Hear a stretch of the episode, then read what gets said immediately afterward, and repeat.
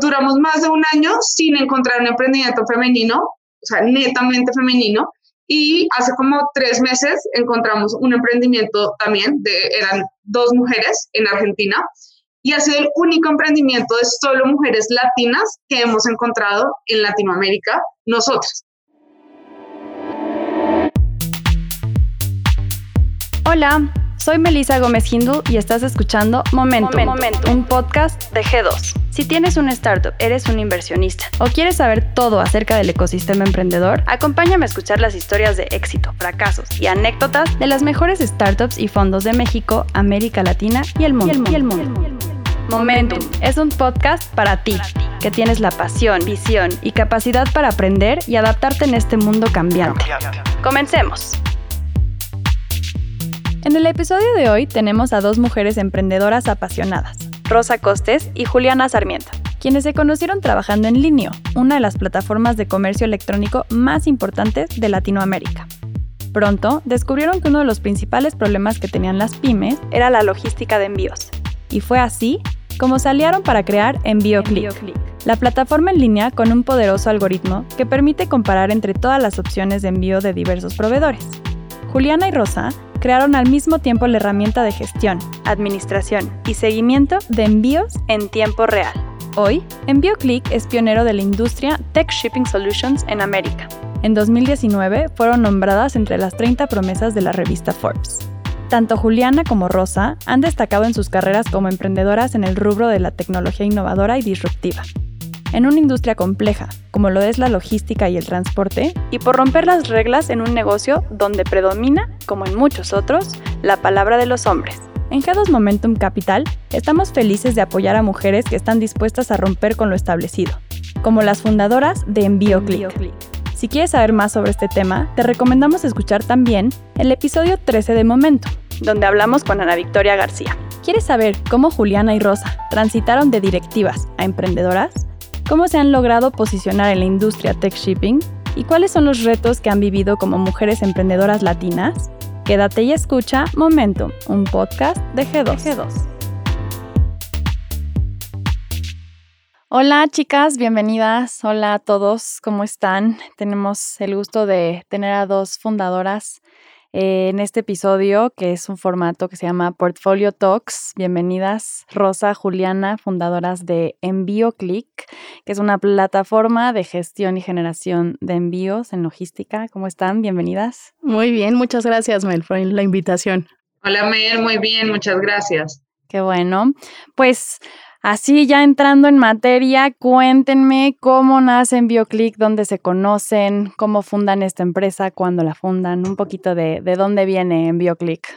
Buenísimo, pues les contamos, es una historia, eh, digamos que, que, bastante particular. Nosotras nos conocimos en Linio, linio.com, que ha generado, digamos que muchas de las nuevas startups que hay hoy, o muchos de los fundadores de startups que hay hoy. Y nos conocimos, yo, yo, yo estaba en el área comercial, llevaba el equipo comercial regional y de Seller Experience. Rose estaba en el área de Business Intelligence y llevaba el equipo de producto del Seller Center a nivel regional y teníamos que trabajar mucho. Eh, juntas eh, para todos los países y, y, crear muchos proyectos.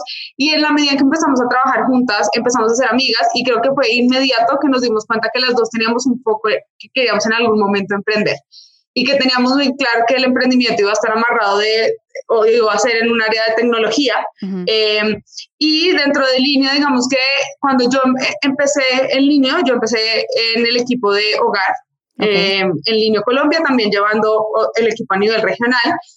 Y ahí, digamos que yo me empiezo a dar cuenta que el principal problema que estábamos teniendo en línea para generar una experiencia increíble como la que nosotros queríamos copiar de Amazon, era que básicamente la logística no estaba tecnificada y no había una forma de hacer logística eficiente en, en Latinoamérica. Y entonces empezamos a, trabajar juntas con Rose en muchos proyectos em, e, en el equipo regional y empezamos a, volvernos amigas y a salir y cada vez que salíamos y nos tomábamos unos tragos, eh, empezamos a decir, eh, llegábamos de la fiesta, como hay que emprender en logística, o sea, este es el futuro, eh, la logística es lo que va a hacer potencializar todo el comercio electrónico, em, pero como que no dábamos el paso, eh, nos estábamos un poquito temerosas a dar el paso, pues como bien yo era comercial, luego estaba en todo el tema de tecnología y producto, pero pues ninguna había hecho operaciones como tal, aunque estábamos muy involucrados, no habíamos hecho operaciones. Y empezamos como a, crear en, medio de estas charlas con vino en las, en las tardes, noches, en la casa de Rose, que sería un proyecto para tecnificar. En principio pensábamos como la industria logística, pero después entendimos que eran las, las empresas eh, y a estructurar como un borrador de proyectos. Eh, y en ese momento lo, lo, lo, platicamos un poco con el equipo regional.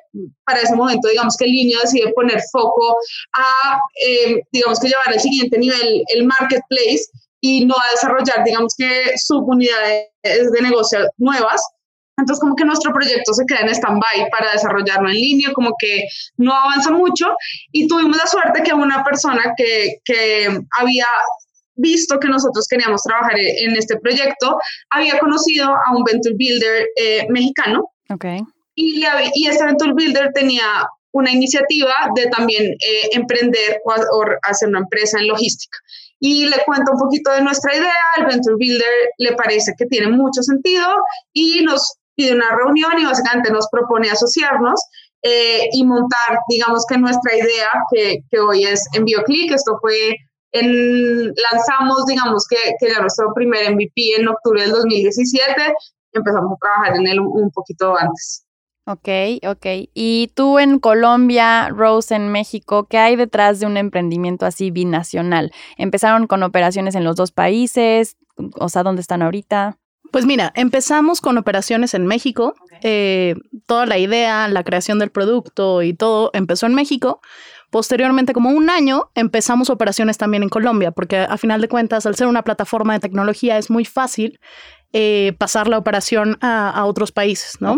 Siempre teniendo en cuenta que el foco también es muy importante. Entonces, actualmente estamos en los dos países, en México y en Colombia.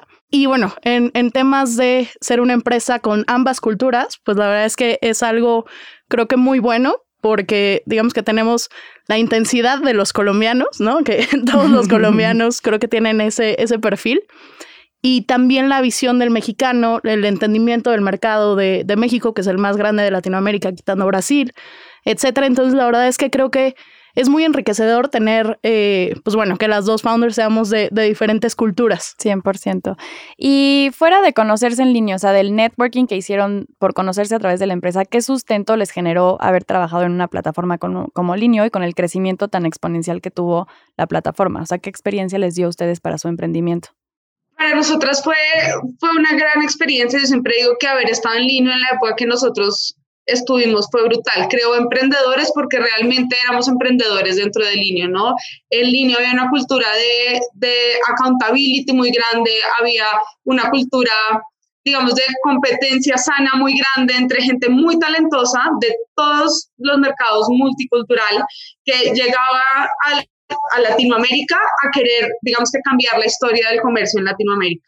Y eso nos dejó, yo creo que, que varias cosas, ¿no? Lo primero es entender lo rápido que se mueve hoy el mundo de la tecnología y que para, para nosotras, digamos que fue muy claro que no tienes que tener el emprendimiento perfecto para salir a emprender. Tienes que tener una idea, tienes que empezar a trabajar y tienes que vender y como se dice en México, como chingar durísimo hasta que llegas a donde es tu visión de lo que quieres ser tu emprendimiento, pero fue una cultura muy así y también yo creo que, que dejó para nosotras un ecosistema del cual nos apoyamos mucho, ¿no?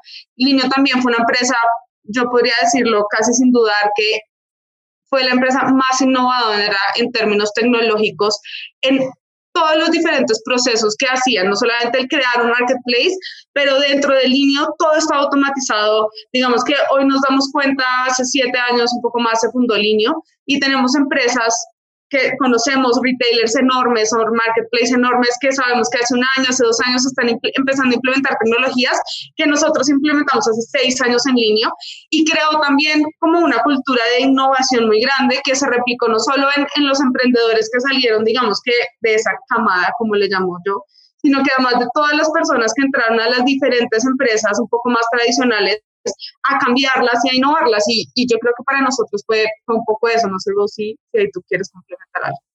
Sí, bueno, la verdad es que, o sea, ahorita el, el, ecosistema es como muy, muy chiquito, ¿no? Entonces, la verdad es que al día de hoy te encuentras casi un lineano o exlineano, bueno, exlineano en cada empresa que está, metiendo,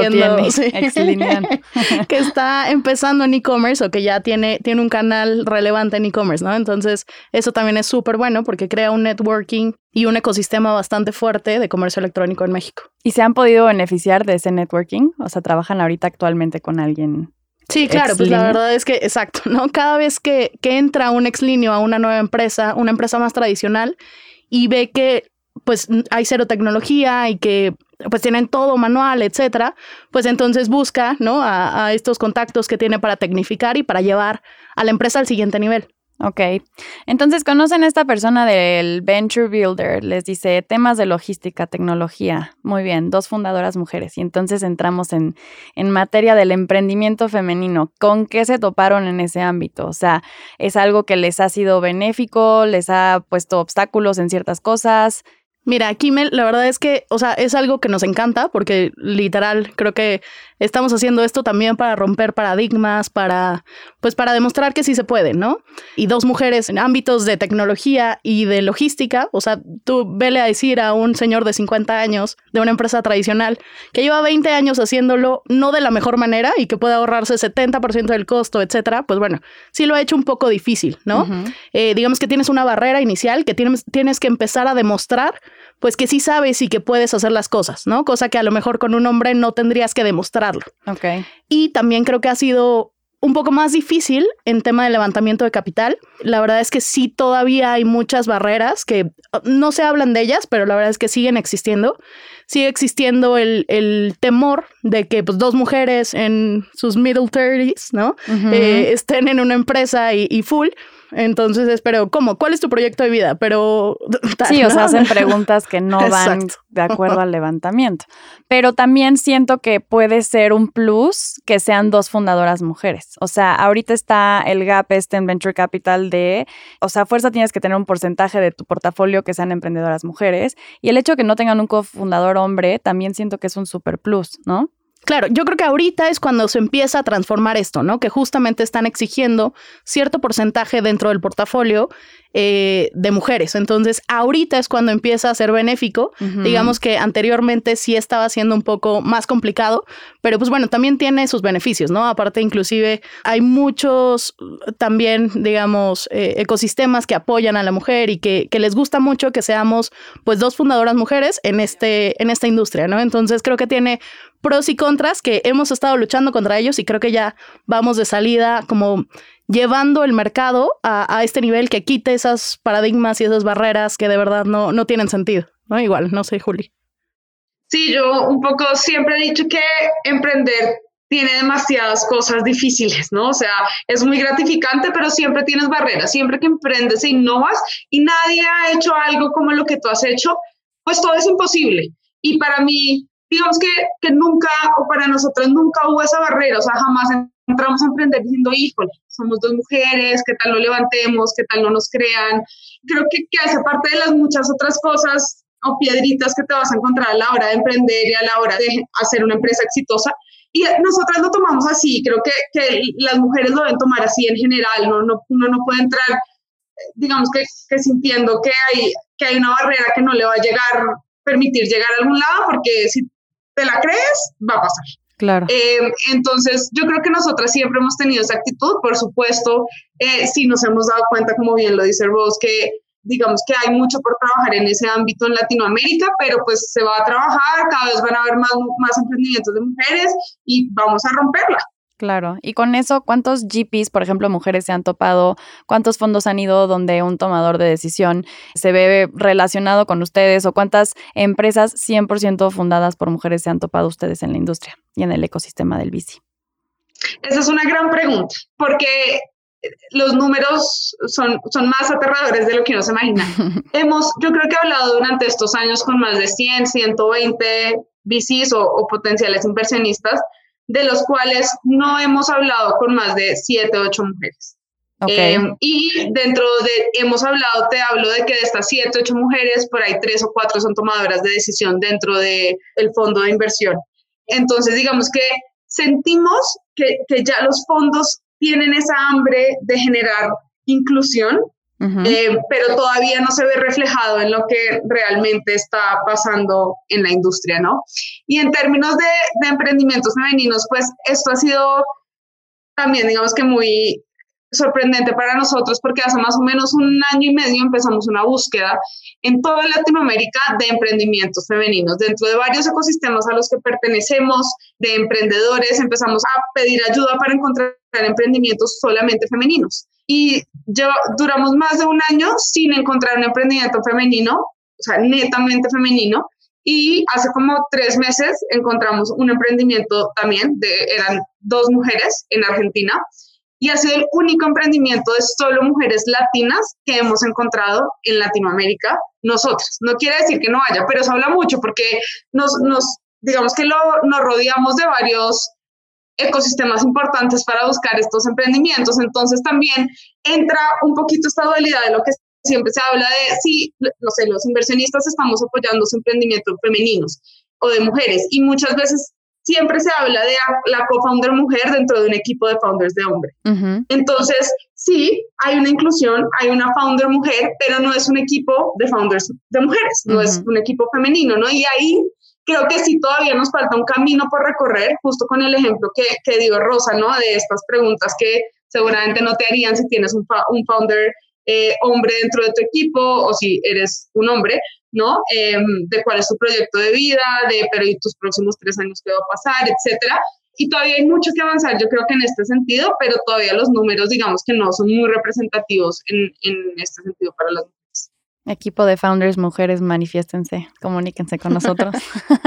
y en su punto de vista, ¿qué creen que se deba hacer para que haya más, más pues, equipos de fundadoras mujeres, más eh, GPs mujeres, o sea, más presencia femenina en el mundo del VC en Latinoamérica? Pues mira, creo que o sea, de primera instancia, como crear una cultura donde a las mujeres no les dé miedo eh, emprender y que un ecosistema también de apoyo de mujeres que, insisto, se avienten y, no pasa nada, ¿no? Eso por una parte y por otra parte también que los fondos de inversión den, den más espacio a mujeres, porque también inclusive salió un estudio en Harvard que es más probable y, un, digamos, un hombre está más abierto a escuchar a un hombre hablando y como que le cree más, por, o sea, literal está comprobado por el tono de voz, etcétera, etcétera. O sea que hay más compatibilidad entre género que hombre-mujer, ¿no? Entonces, o sea, tenemos que ampliar, ¿no? Esta, este equipo en el, venture, en el venture capital de mujeres, ¿no? Para que también exista esta apertura y esta mayor inclusión hacia empresas founders femeninas para que vaya creciendo este ecosistema y que sí exista esta inclusión real, ¿no? No nada más, como comenta Juli, en, en el tema de algún, o sea, algún founder es mujer, sino que también exista el, no importa si, si en la junta no va un hombre, sino nada más dos mujeres, que igual exista esta apertura y esta inclusión. Yo creo que es vital que, que se amplíe también la parte de, venture capital de mujeres. Ok, ok. Y en temas de venture capital, ustedes ahorita, este, ¿en qué están? ¿Nos están levantando capital? ¿Están en su ronda? Así es, justo estamos en nuestra ronda, nuestra serie A, estamos levantando capital, ya hemos levantado una parte de la serie y esperamos, digamos, que cerrar en los próximos meses la serie completa y digamos que hemos estado en ese journey porque muchas veces cuando uno empieza a emprender, como que uno es by the book, ¿no? Entonces es una familia, después ángeles inversionista, después pre-seed, seed, y uno cree que todo se da en ciertos tiempos. Pero la verdad es que cuando empiezas a emprender te das cuenta que te dedicas a levantar dinero constantemente y que sí hay, digamos que los nombres de, de las series sí, sí marcan como una forma en la que tú estás levantando el escalamiento de dinero, pero que al final durante todo el año te dedicas como a levantar dinero, a atraer inversionistas que sean interesantes para el crecimiento y el potenciamiento de tu negocio. Em, entonces, digamos que estamos en esto, pero también automáticamente ya estamos intentando cerrar nuestra serie A, pero con la mente en, ok, ¿cómo vamos a estructurar para levantar nuestra serie B? Entonces te podría decir que estamos en, cerrando la A y ya con la cara en la B. Sí, sí, sí. Dicen que los emprendedores su chamba full time es levantamiento de capital. O sea, sí vendes, pero de lado y ya el resto del tiempo estás levantando capital, ¿no? Eh, muy bien. ¿Y, qué plan? O sea, ahorita en qué va en BioClick? ¿Qué planes tienen? Este, tienen como mil clientes, ¿no? Este, vi. Sí, actualmente en ambos países estamos operando más de 1.200 clientes, eh, clientes llamadas empresas, ¿no? Donde estamos operando y digitalizando literal eh, todos los envíos que tienen. Estamos incursionando también en las nuevas tendencias de, logística, como es la media milla, con dark stores, etcétera, etcétera. Entonces, pues digamos que estamos eh, innovando siempre en el sector logístico y de tecnología eh, y ayudando a las empresas a digitalizarse y a llegar al siguiente nivel, ¿no? Porque ahorita, inclusive con la pandemia, vimos que muchas empresas empezaron a tratar de digitalizarse porque era la única manera de sobrevivir, ¿no? Eh, vendiendo a través de Internet, etcétera. Entonces, siempre tratar de ayudarlas a que puedan dar esta súper buena experiencia, reduciendo los costos que tienen tanto operativos como a nivel de envíos, etcétera, etcétera, y que puedan pues sobrevivir y llegar al siguiente nivel, ¿no? Entonces, pues en eso estamos, en, ayudar a, las economías de ambos países y pues bueno, seguir comiéndonos ambos mercados. Súper. ¿Qué nos pueden contar de, de sus alianzas con estos top players que son Coppel y Rappi? Definitivamente creo que hemos sido muy o, hemos tenido una visión muy clara siempre desde que, que fundamos en BioClick. Para nosotros, eh, la innovación, la implementación de la última tecnología que se esté desarrollando dentro de la industria logística siempre ha sido como un foco y como una meta, ¿no? Y, desde que fundamos en BioClick para nosotros, el implementar inteligencia artificial dentro de lo que estábamos haciendo, en generar ciencia de datos del siguiente nivel dentro de nuestro software, era algo que sabíamos que iba a dar frutos. Y da frutos en el sentido de nuestras alianzas, porque hemos logrado hoy y hoy operamos los principales e-commerce o marketplaces que hay en, en, los dos mercados, tanto en Colombia como en México, como bien lo dices, operamos el marketplace de Rappi, hicimos una alianza con Leños desde el año pasado para operar su marketplace a nivel regional, lanzando en México y por posteriormente Colombia.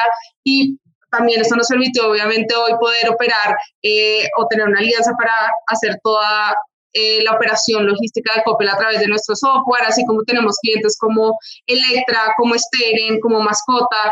Em, y estos, todos estos clientes, digamos, entendieron que, que no solo querían llegar a tecnificarse a, a lo que se estaba necesitando, sino que necesitaban de una empresa y un software que les permitiera llegar a ser vanguardistas hoy, mañana, en 5 y en 10 años. Y eso vieron en EnvioClick y eso entendieron, que ese foco que tenemos nosotros de innovación, que de ese foco que tenemos nosotros en, en tecnología, en ciencia de datos, era lo que les daba la tranquilidad, digamos, para generar estas alianzas y confiar en creer. O sea, ya llevamos más de dos, tres años de alianzas con la, con la mayoría de ellos y son alianzas que vienen creciendo, que vienen fortaleciéndose y que en la medida que nosotros, como bien lo dijo Rosa, estamos incursionando en más, digamos que, que innovaciones logísticas como es la media milla, como son los dark stores, como son el tema de aseguramiento de paquetes, el tema de empaques inteligentes, etcétera, pues digamos que, que, a ellos los beneficia y va a, a permitirnos, digamos, que, que seguir afianzando estas alianzas y creciendo. Ok. ¿Y cómo ven en BioClick? O sea, ¿qué planes tienen de crecimiento? ¿Quieren incursionar a otros países? Como bien lo mencionabas, Rosa, es bien fácil conectar la plataforma a cualquier país y más de habla hispana es hacerlo muy rápido porque la plataforma ya está disponible en el idioma. Entonces, ¿cuáles son sus planes en cuanto a expansión, eh, apertura de nuevos mercados? Mira, ahorita estamos levantando nuestra serie A y ahorita el capital que, vamos a obtener va a estar enfocado en consolidar la operación de México y de Colombia. La verdad es que todavía hay muchísima oportunidad en estos dos mercados antes de abrir un tercero. Entonces estamos estimando que alrededor de 2023 sí vamos a querer abrir un tercer país de Latinoamérica, porque la verdad es que sí es tecnológicamente bastante sencillo.